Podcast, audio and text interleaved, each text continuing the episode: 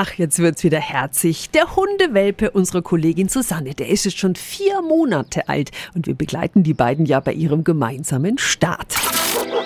Radio F. Kokos Hundeabenteuer.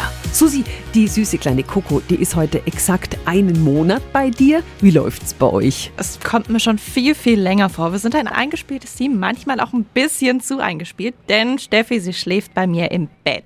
Oh. oh. Ja, ich weiß, da gibt's geteilte Meinungen. Bei ihrem Einzug, da war sie halt noch so klein und jetzt hat sie sich halt dran gewöhnt. Habe ich da von Anfang an einen Fehler gemacht?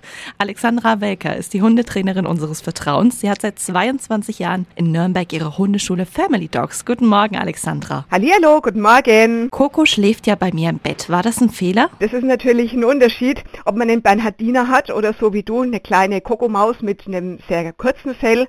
Es ist einfach so, dass die nachts oft frieren und sich dann wirklich gern hinkuscheln.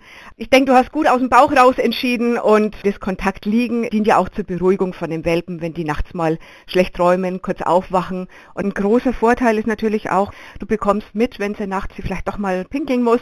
Das erleichtert das Stubenreinwerden. Na, immerhin. Aber habe ich das Bett irgendwann wieder für mich alleine? Also die Erfahrung zeigt tatsächlich, dass sich die Kleinen ganz von alleine wieder abnabeln. In den ersten Wochen ist es wirklich schön, wenn sie die Nähe auch bekommen aber wenn die älter sind und dann dadurch sicherer werden und dann, sobald es wärmer wird, werden die Kleinen sich ganz von allein einen anderen Liegeplatz suchen und ein Abnabeln wird da ganz von alleine dann stattfinden. Vielen Dank an Alexandra Havelka und Susi. Worum geht's nächste Woche? Ich musste gerade eben erst neue Wickelunterlagen mhm. bestellen. Ja, Stichwort Stubenreinheit. Ich würde sagen, es klappt immer besser, aber das ein oder andere Malheur passiert halt dann doch noch. Wie das bald Geschichte ist, einschalten nächsten Mittwoch 7.10 Uhr.